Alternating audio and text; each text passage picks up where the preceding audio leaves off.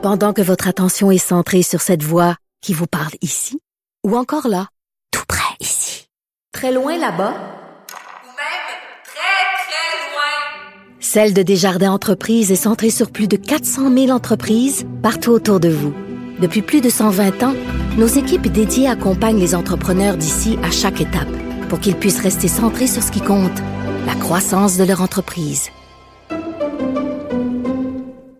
La Banque Q est reconnue pour faire valoir vos avoirs sans vous les prendre. Mais quand vous pensez à votre premier compte bancaire, tu sais, dans le temps à l'école, vous faisiez vos dépôts avec vos scènes dans la petite enveloppe. Hmm, C'était bien beau. Mais avec le temps, ce vieux compte-là vous a coûté des milliers de dollars en frais, puis vous ne faites pas une scène d'intérêt.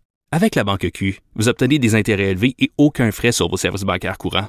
Autrement dit, ça fait pas mal plus de scènes dans votre enveloppe, ça. Banque Q. Faites valoir vos avoirs. Visitez banqueq.ca pour en savoir plus. Cube Radio. Il connaît tous les dessous de la politique. Chef du bureau d'enquête de l'Assemblée nationale. Antoine Robitaille. Là-haut sur la colline. Là-haut sur la colline. Cube Radio. Excellent mercredi à vous tous. Aujourd'hui à l'émission, on revient sur l'effondrement en 2020 du programme fédéral d'assurance emploi avec Pierre Serré, porte-parole historique du Conseil national des chômeurs et chômeuses. Dans un essai à paraître ces jours-ci, M. Serré défend la fameuse PCU contre ce qu'il appelle la droite et se demande même si, avec la COVID longue dont nos sociétés semblent atteintes, on ne devrait pas songer à installer des mesures permanentes de ce type. Mais d'abord, mais d'abord, c'est l'heure de notre rencontre quotidienne avec Rémi Nadeau. Cube Radio. Les rencontres de l'heure. Rémi Nadeau et Antoine Robitaille. La rencontre Nadeau-Robitaille. Et bonjour Rémi Nadeau, Bonjour Antoine. chef de bureau parlementaire à l'Assemblée nationale pour le journal et le journal. Les émissions de GES du Québec ont augmenté, Rémi? C'est une mauvaise nouvelle. Euh, Une autre? on- on c'est parce qu'on n'arrête pas de parler d'objectifs de réduction de GES. Et là, quand on regarde le bilan le plus à jour, le nouveau qui a été publié donc en ce mercredi, on se rend compte que là, on baisse pas, on augmente. Alors ça, c'est euh, c'est plutôt briserin. Et euh, l'an, ben écoute, j'allais dire l'an dernier. Le bilan le plus récent était 2018. Il y a vraiment un délai avant qu'on puisse euh, arriver à, compiler Oui. euh, les gaz à effet de serre du Québec.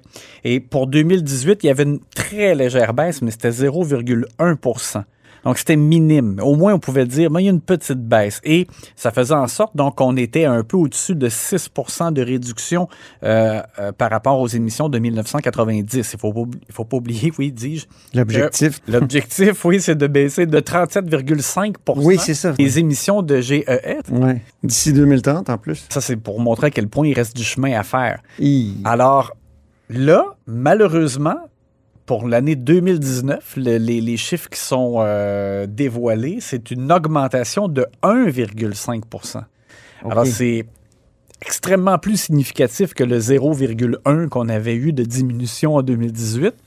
Et c'est sûr qu'il y a là-dedans l'impact de euh, la production de la cimenterie mécaniste. Et ça, ça va- Encore elle. et ça va continuer à augmenter parce que la capacité est en train d'être euh, atteinte, la capacité de production de la cimenterie, euh, ça, va, ça va continuer à augmenter. Alors, tout ça pour dire que deux choses. Premièrement, on voit à quel point l'objectif du gouvernement, qui est insuffisant aux yeux de beaucoup de partis d'opposition, euh, il est extrêmement déjà difficile à atteindre, à mon avis. Exactement. Parce que il y a eu beaucoup d'efforts dans les dernières années euh, pour euh, diminuer euh, les émissions des, de certaines usines du secteur industriel. Oui. Mais pour les transports, on sait que les transports, c'est 35% des, des GES du Québec. Et là, il y a, il y a une augmentation aussi liée euh, au transport. Il faudra absolument donc qu'on arrive à, à des mesures contraignantes à un moment donné, malheureusement, et je pense que ça, ça va être ça.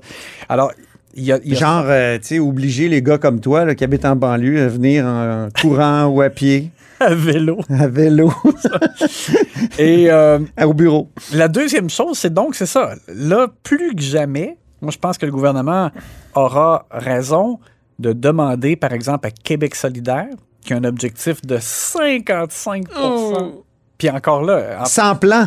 ils n'ont pas de plan pour, y a- pour l'atteindre. Alors, ils auront encore plus de raisons de leur demander comment vous allez faire ça, alors que déjà 37,5, ça m'apparaît quand même très raisonnablement ambitieux. Évidemment, on n'a pas les chiffres pour 2020, mais c'est certain qu'en 2020, ça a baissé grâce à la pandémie, pas grâce ça. à un plan de réduction des GES. C'est ça. Donc, ce que Benoît Charette explique, c'est que 2020, en raison de, de- de- du, du fait qu'on a fermé l'économie au complet euh, en raison de la pandémie pendant un certain temps euh, et que ça a redémarré plus, quand même plus Mais lentement. c'est ça qu'il faut faire, Rémi. Il y aura une. faut fermer. C'est ça. Il y aura donc une diminution artificielle en 2020, mais on s'attend même qu'après, en 2021. Hey, je faisais des blagues là, à tous ceux là, qui pensent que je viens de dire Non, non. que, que j'étais pour de la décroissance. Je faisais des blagues. C'est ça. Alors, malheureusement, il faut même s'attendre donc à ce qu'en 2020, il y ait une baisse, mais artificielle, et qu'en 2021, dans le bilan de- de- de- des émissions, il y aura probablement encore une augmentation où ce sera très dur de juguler ça. En, en- en clair, là, moi, je pense que le, le plan d'électrification des transports du gouvernement, avec notamment là, le, euh, le remplacement d'autobus euh, Ouais. euh, électriques, des choses comme ça, ça, je pense que ça va porter fruit davantage dans la dernière portion de l'objectif, c'est-à-dire entre 2025 et 2030, là, parce que l'objectif, c'est de baisser de 37,5 à- pour 2030. Je pense que c'est là peut-être qu'on va pouvoir faire des gains davantage, mais euh, ça, ça va même prendre plus. Et euh, donc, bonne chance pour trouver quoi. Mais euh, voilà, donc le portrait euh, a été dévoilé et euh, c'est ce qu'on peut en dire. Là, on, on voit vraiment que malheureusement, il y a des augmentations. D'ailleurs, C'est presque une primeur, là, parce que ça vient d'être dévoilé oui. aujourd'hui. là. Eh, D'ailleurs, ça me fait penser aussi que euh, dans les émissions industrielles, c'était un peu la même chose. Là, je, je- j'y vais de mémoire. Il me semble que c'est pour l'année 2000. euh, c'était pour l'année 2018, je pense. Il y avait eu une petite baisse dans les émissions industrielles, mais elles étaient liées. Elle était liée cette baisse-là. Euh, au lockout à la, la luminerie de Bécancourt. Alors, tu vois, il y a toujours une Il y a toujours une une, raison. explication. artificielle. Voilà. François Legault qui se fait accuser d'avoir euh, créé des faux espoirs pour les rassemblements des fêtes. Oui, alors donc à son entrée euh, aujourd'hui en vue du Conseil des ministres euh, au Parlement à Québec, euh, François Legault qui a dit, comme Christian Dubé l'avait signifié hier, là, que euh, c'est pas exclu qu'il revoit là, le chiffre de, des 20 convives pour euh, Je les... parle de Christian Dubé, puis à la fin de sa conférence de presse qui me revient en tête, écoutons-le. Joyeux Noël. Joyeux Noël.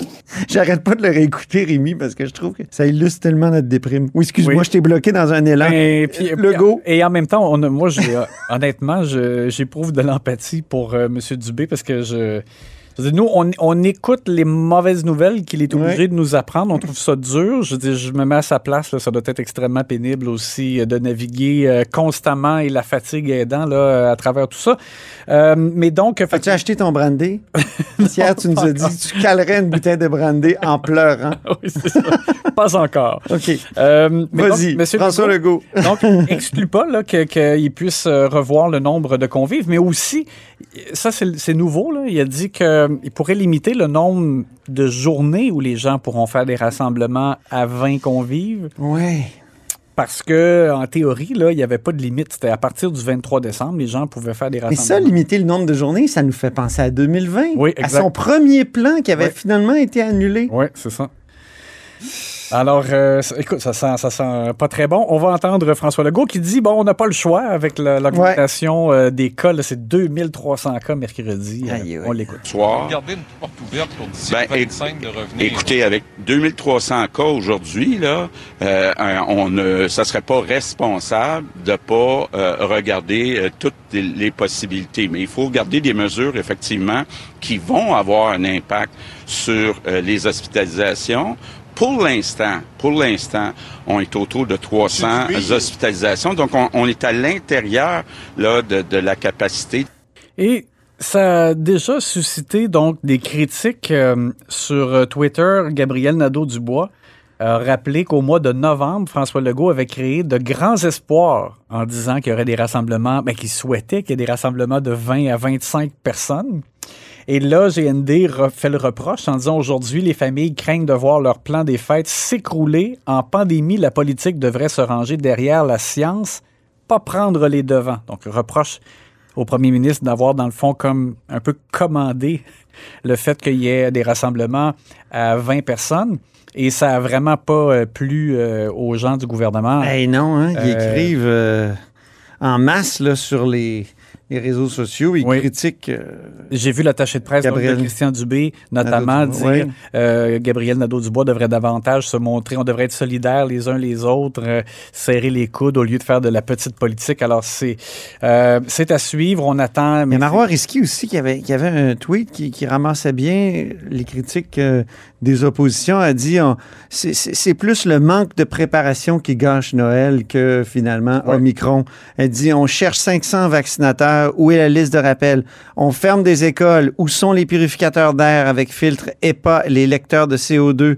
Et on avait un article là-dessus, puis on va en parler dans quelques secondes. Pourquoi le traçage est moins rigoureux? Les tests rapides boudés depuis plus d'un an. C'est des bons points. C'est Ouais. des bonnes critiques quand même. On a beau vouloir être solidaire là, du gouvernement, c'est d'excellentes critiques. En effet, et, ben, factuel dans le sens que les points soulevés, ce sont des éléments qui effectivement euh, sont avérés, c'est-à-dire que pour les vaccinateurs, il y en avait, là, il y en avait énormément. Euh, bon, je comprends que peut-être que certains ont accepté de donner un coup de pouce pendant juste un certain temps. Ils sont retournés, soit par exemple à leur autre carrière, Physiothérapie je ne sais trop, et ouais, compagnie.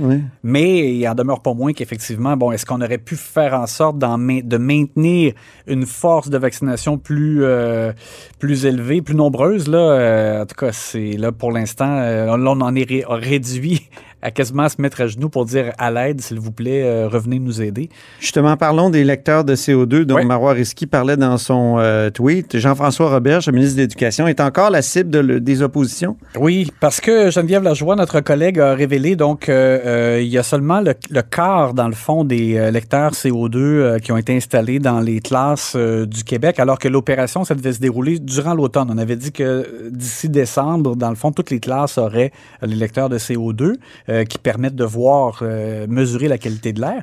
Et donc, malheureusement, il y a eu des retards et Geneviève Lajoie nous révèle donc que c'est les 239 écoles classées priorité 1 et les euh, un peu plus de 600 établissements aussi classés priorité 2 euh, qui ont- auraient eu leur, euh, leur lecteur CO2. Et là, je dis eu dans le sens que c'est livré, mais peut-être pas installé encore. là. Mhm. Euh, mais pour les autres, puis là, il y a, comme il y a 4000 euh, établissements dans le réseau, ça veut dire qu'on est à peu près au quart de fait seulement. Et Jean-François Robert, j'ai été questionné par Geneviève là-dessus.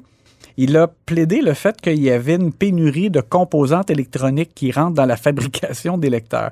Sauf que, d'un autre côté, on nous fait remarquer que dans l'appel d'offres euh, pour euh, euh, se doter de ces lecteurs-là, Ça pouvait pas être une raison.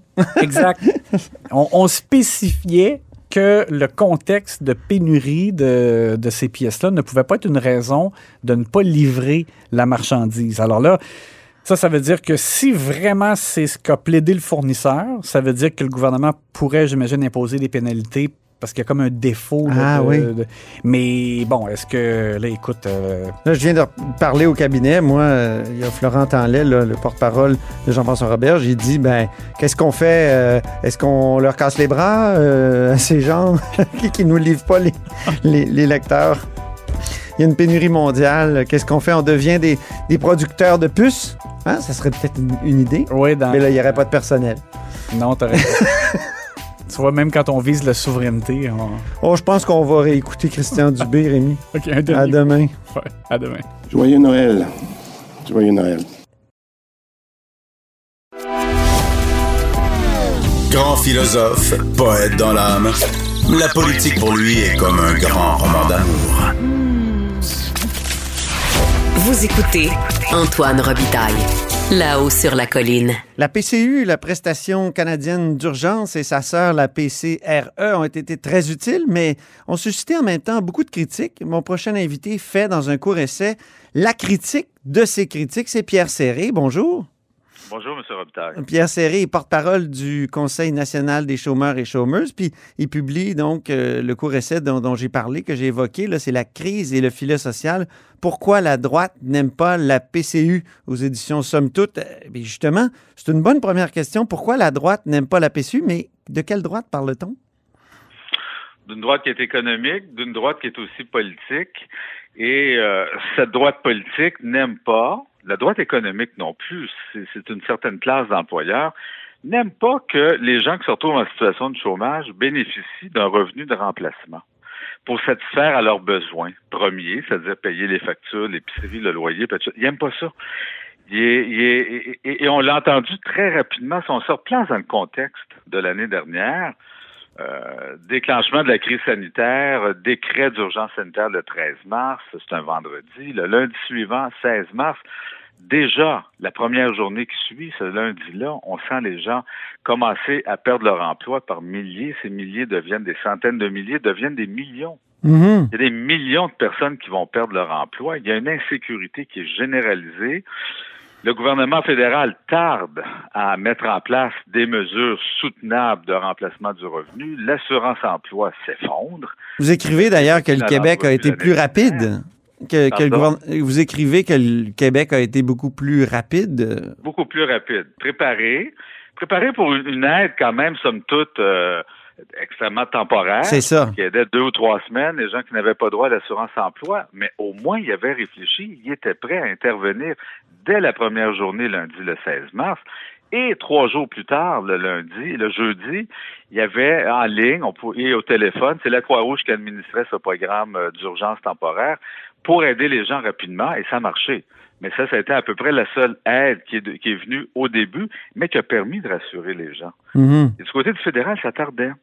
Mais quand c'est arrivé, ben c'est arrivé. C'est arrivé. Il y a eu comme une dizaine de journées qui se sont écoulées entre la mi-mars et l'annonce enfin d'un programme clair avec des modalités claires, fondé sur la bonne foi des citoyens, qui serait mis en application. On pourrait faire les demandes le 6 avril.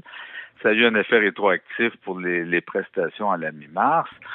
Et c'est quand même 9 millions de personnes qui sont passées par ces programmes d'urgence, la prestation canadienne d'urgence. La bonne foi, donc ça a pas mal fonctionné, mais il y a eu quand même de l'abus. Le, le niez-vous? Oui, mais si vous voulez, restons un peu sur la réaction de cette droite. Pourquoi cette droite Ouais. n'aime pas? Euh, puis, puis on reviendra à... Mais, tu vois, et, et à peine quelques semaines plus tard, on est à la fin avril, et là se lèvent les voix. La, la droite économique, la droite économique, association patronale, etc., qui remettent en question, qui dénoncent cette aide économique ou cette aide financière directe versée aux citoyens, qui sera un peu l'assurance chômage si l'assurance chômage aurait fonctionné. Mhm. Et on la dénonce. Et au plus haut niveau du pouvoir politique ici au Québec. Et on la dénonce parce que c'est un frein à l'économie, c'est un frein à la relance, à la relance, c'est une compétition à l'emploi que nous disent les manufacturiers exportateurs. J'entends encore un représentant de la Fédération canadienne de l'entreprise indépendante. J'aime pas nommer les gens, mais lui, je vais le nommer, Jasmin Gannett. C'est un, libertarien, ce gars-là, associé à différentes associations et, et regroupements libertariens au Canada anglais, aux États-Unis, ici au Québec, qui dit 500 piastres, Monsieur Fillon, 500 piastres. Comme ça, on était en 1965.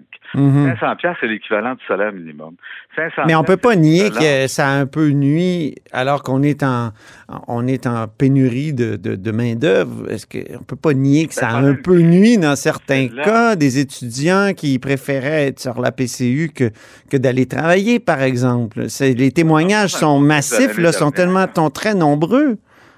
Moi, je me place dans le contexte de l'année dernière et on a été frappé par une crise sanitaire qui n'a aucun équivalent de notre vivant, vous, moi et à peu près tout le monde. Mm. Moi, ma grand-mère me parlait de la grippe espagnole en 1918 puis des Ouais. qu'elle a fait. Mon grand-père me parlait de la crise économique des années 30 et des taux, des taux de chômage qui étaient, qui étaient hallucinants. Et, et- et des conditions qu'ils ont vécues et de l'absence de filet social à l'époque parce que l'assurance chômage n'existait pas. Mhm. On avait un gouvernement conservateur dans les années 30, Bennett. On n'a pas connu d'équivalent depuis cette époque-là. C'est vrai. Et c'est ce qu'on a vécu l'année dernière. Donc c'est la droite économique la la, la, la- la droite Ben, C'est que euh, on va dénoncer la PCU, on va dénoncer par la suite la PCRE, mais la PCU, 9 millions de personnes, 45% de la population active. Moi, il y a des gens qui chialaient parce qu'ils trouvaient que c'était pas assez, parce qu'ils arrivaient au maximum de la prestation d'assurance chômage. Mais 9 millions de personnes qui sont passées par là, en Mm. moyenne, pour 3-4 mois. Parce que Mais il n'y a personne ce qui a dit. Mais il me semble que j'ai jamais entendu qu'il fallait complètement abolir ces prestations-là. C'est juste que cet automne, là, on a senti le milieu économique qui a dit bon, ben ça, ça va faire à un moment donné, il y a, une, il y a une reprise, donc euh, il y a des gens qui continuaient d'être sur la PCRE, puis ça, ça- est-ce que ça s'est tiré un peu, un- Ben, peut-être trop longtemps, alors que l'économie reprenait. aller. on peut se laisser aller. J'entends souvent des économistes se laisser aller plus par leurs préjugés que par leur connaissance. on peut y aller sur les chiffres. Hein? Mm. Et au fur et à mesure que l'économie s'est redéployée à partir de l'été passé, le nombre de prestataires à l'assurance-emploi et le nombre de prestataires à la PCRE, puis la PCRE, n'oublions pas, c'était pour ceux qui n'avaient pas droit à l'assurance-emploi, c'est-à-dire le monde du travail autonome. Ouais. Et au fur et à mesure qu'on avançait, que l'économie se redéployait, le nombre de bénéficiaires diminuait drastiquement. Moi, je regarde les chiffres de l'assurance-emploi. Au mois de septembre, il n'y a pas si longtemps, il y avait encore 2 millions de prestataires. 2 millions de prestataires. Un mois plus tard, à la fin octobre, il en restait un million. Le nombre de bénéficiaires à la PCRA été jusqu'à 2,6 millions. Les Québécois, soit dit en passant, ont moins utilisé la PCRA que le reste du Canada. On l'a utilisé à raison de 15 à 16, 17 Mhm. À la fin de la PCRA, il restait 600 000 personnes et on voyait de deux semaines en deux semaines, au fur et à mesure, encore une fois, que l'économie se redéployait, que le nombre de bénéficiaires diminuait. Mhm. Moi, je vais vous ramener à une travailleuse autonome qui m'a appelé la semaine dernière. Une, femme de- avec une voix très douce. Ça m'a marqué ça, la semaine dernière quand elle m'a appelé parce que, un, elle voulait me parler parce qu'on s'était parlé il y a plusieurs mois et je l'avais convaincue à l'époque de faire sa demande de PCRA parce qu'elle hésitait, elle culpabilisait, elle avait peur, elle avait le sentiment d'exploiter ou de profiter du système alors que non, madame, vous êtes sans emploi, vous y avez droit. J'ai Mhm. passé 15 minutes à la convaincre et elle me remerciait parce que ça l'avait aidé. Mais elle m'appelait surtout pour me dire une chose. Je viens d'être diagnostiqué avec un cancer stade 4. Stade 4, ça veut dire que c'est très grave. Mhm. Puis elle Ben me oui. demandait, j'ai droit à quoi? Je suis une travailleuse autonome. Puis là, je filais dans ma tête tout ce que je pouvais imaginer en essayant d'éviter l'aide de dernier recours qui est l'aide sociale. Il n'y a rien pour les travailleurs autonomes. Non. Pas. Il y a 3 millions de travailleurs travailleuses autonomes. Il y a eu ce filet social PCRE tant décrié. Mais là, il n'y a plus rien. Là, j'ai imaginé la PCRE maladie qui peut accorder quatre semaines, bientôt six semaines, considérant sa vulnérabilité, son état de santé, probablement qu'elle y aura droit, mais c'est quelques semaines de, de- de répit, c'est tout. Mhm. Et ça re-questionne. Moi, je veux bien qu'on mette fin au programme d'urgence. Ça va. On, on pensait qu'on sortait de la crise. En est-on vraiment sorti? Ben oui, c'est ce matin, là, c'est assez déprimant. Après la. Déprimant. Ah oui, vraiment. J'entendais euh, Christian Dubé à la fin de sa conférence de presse hier dire Joyeux Noël, joyeux Noël. C'était- vraiment Ça déprimé. être fatigué, hein? Ça va l'air un peu. Oui. Eux-mêmes doivent être euh, éreintés, très, Ah, ils très doivent être fatigués de arrêtés. C'est un ça. travail de fou parce qu'eux, ils ne travaillent pas 8 heures par jour, ils en travaillent 16, 18, 20. Puis quand ils dorment, ils doivent dormir euh, juste d'un œil puis d'une oreille. Ben oui. Revenons à votre livre. Euh, Jean-Yves Duclos, c'est un peu l'architecte, euh, le, le- je parle du ministre fédéral, évidemment, de, de tout ça. Euh, PCRE, PCU. Vous avez été très, critique de lui. Hein? Vous, vous le dites à la page tout début. 27. Oui, c'est ça. Vous l'avez traité Oui, de menteur et tout ça.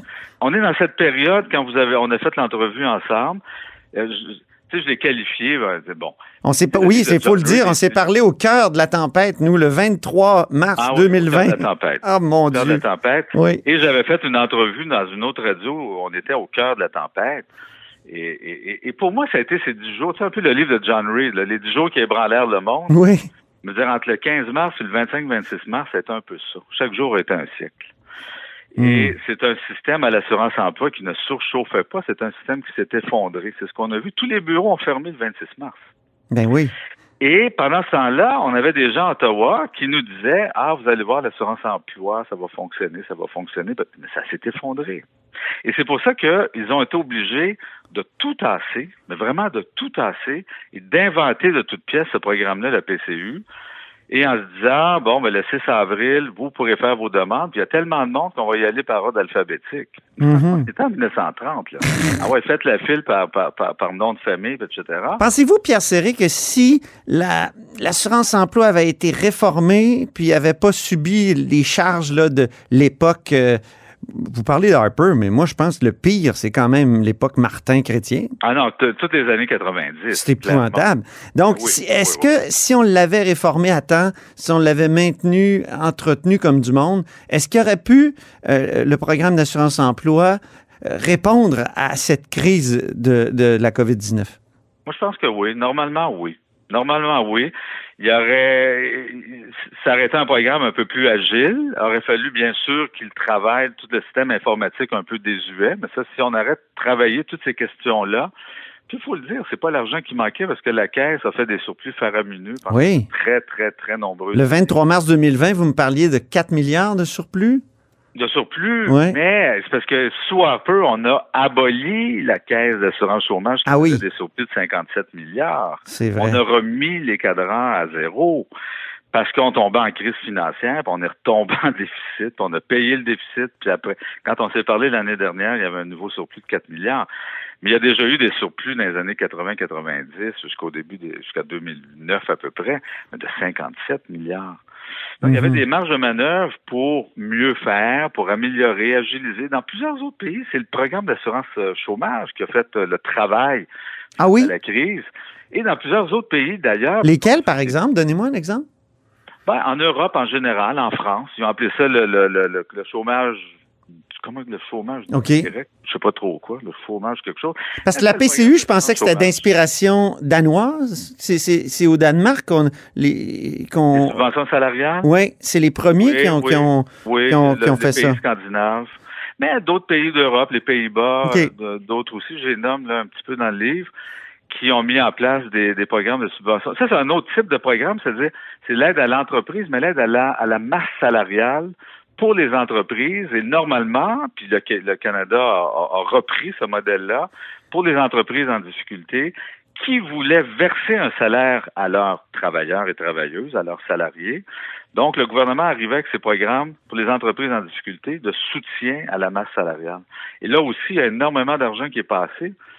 Je ne sais pas combien de travailleurs ça l'a visé, mais ce que je sais, c'est qu'on est dans les plus de... Puis ça fonctionne toujours au moment où on se parle, ce programme de subvention salariale. On a dépassé les 90 milliards de dépenses Ouais. les entreprises sur ce seul programme. Alors, ce, qui, ce qui a été fait est colossal, mais oui, vous avez raison. Si l'assurance chômage aurait été réformée en temps et lieu, Mhm. si on aurait pensé à moderniser en ouvrant, comme d'autres pays le font, en- encore une fois, en France ou un pays équivalent, l'Australie, etc., à ouvrir vers le monde du travail autonome et réfléchir à quel genre de soutien peut être apporté au monde du travail autonome, parce que le monde du travail se transforme, évolue. Ben oui. etc. Mais probablement Vous évoquez que- des mesures permanentes à la fin de votre essai. Oui, il faut. Ah, e- Expliquez-moi à quoi ça ressemblerait. Est-ce que ce serait un revenu minimum garanti? Dans un monde idéal, je pense que oui. Est-ce qu'il y a un pays dans le monde qui soutient un programme comme celui-là, de, de, de, de, le programme de, de, de, revenu minimum? Je ne crois pas. Ici, ça a été beaucoup évoqué l'année dernière. Il faudrait au- aller au-delà de l'évocation de la part des partis politiques ou du gouvernement, commencer à creuser sérieusement ce sujet-là, voir les possibilités, mais aussi ça l'implique. Puis il faut imaginer. Et puis il y a différentes écoles aussi de programmes de soutien euh, Oui. de revenu minimum. Est-ce que c'est juste d'assurer un minimum à tout le monde, qui dit qu'en deçà de ça, tu peux pas Ben y oui. aller, ou c'est un programme qui va venir remplacer toutes les autres formes de remplacement du revenu, assurance automobile, accident de travail, assurance salaire, la liste est longue. Assurance emploi au premier chef. Les compétences provinciales et fédérales en la matière, puis les négociations constitutionnelles. Wow! Ouais, ouais. Ouais. Mais euh, Parce moi, que la, droite, il y a une droite, réformée. il y a une droite qui aime la le revenu minimum garanti. Il y a- Oui. il y a Milton Oui. Friedman de l'école de Chicago qui a déjà proposé ça. Oui. Oui, on voit des économistes de droite là, sou- soutenir un- une vision comme ça de pas de, de revenu minimum garanti. Des économistes de- d'autres écoles, celles de gauche. Mais il y a vraiment plusieurs écoles. Nous, on a commencé. Donc, ça. est-ce qu'on ça qu'on peut dire, pour faire un clin d'œil au sous-titre de votre titre, à votre sous-titre, euh, il y a une droite qui aime la PCU. Je ne l'ai pas rencontré. J'aimerais bien. Par contre, j'ai entendu des voix beaucoup plus balancées du côté de la droite. Tu vois, hier, par exemple, on était à une table de consultation parce que le gouvernement a mis en place des tables de consultation avec le patronat, les organisations syndicales, les organisations comme les nôtres, d'autres, de consultation sur la réforme de l'assurance emploi. J'en ai j'ai participé à l'une d'elles hier et c'était justement sur l'angle des qu'est-ce qu'on fait pour apporter un filet social au monde du travail autonome. Et j'entends encore le représentant du Conseil du patronat du Québec qui, qui, qui, qui, qui, qui qui, il représentait donc le Conseil du et qui parlait d'une voix qui était, somme toute, fort intelligente, assez modérée, assez euh, qui cherchait à comprendre, puis qui apportait sincèrement une contribution qui allait moins, qui allait pas du tout avec des préjugés. Mhm. et qui, qui disait, bon, mais écoutez, si on regarde le régime québécois d'assurance parentale, quand on l'a créé, quand on l'a ramené au Québec, hum, il y a quand même 15 ans, Ouais. s'est retiré du, de avec ce volet-là du programme d'assurance emploi. Ici au Québec, le- notre point de départ a été de dire, nous voulons que ce régime-là s'étende aussi aux travailleurs travailleuses autonomes. Et il racontait, nous, au Conseil du patronat à l'époque, on était pas certains, un peu critiques, hum, mi figue, mi raisin, on sait pas trop. Et finalement, aujourd'hui, ça marche. Et c'est un fleuron Bon. euh, de notre modèle ici au Québec. Et c'est le Conseil du patronat qui reconnaissait ça. Et donc, il n'était pas fermé, lui, hier, à cette ouverture sur le, euh, d'étendre, d'élargir le filet social Mhm. vers le monde du travail autonome.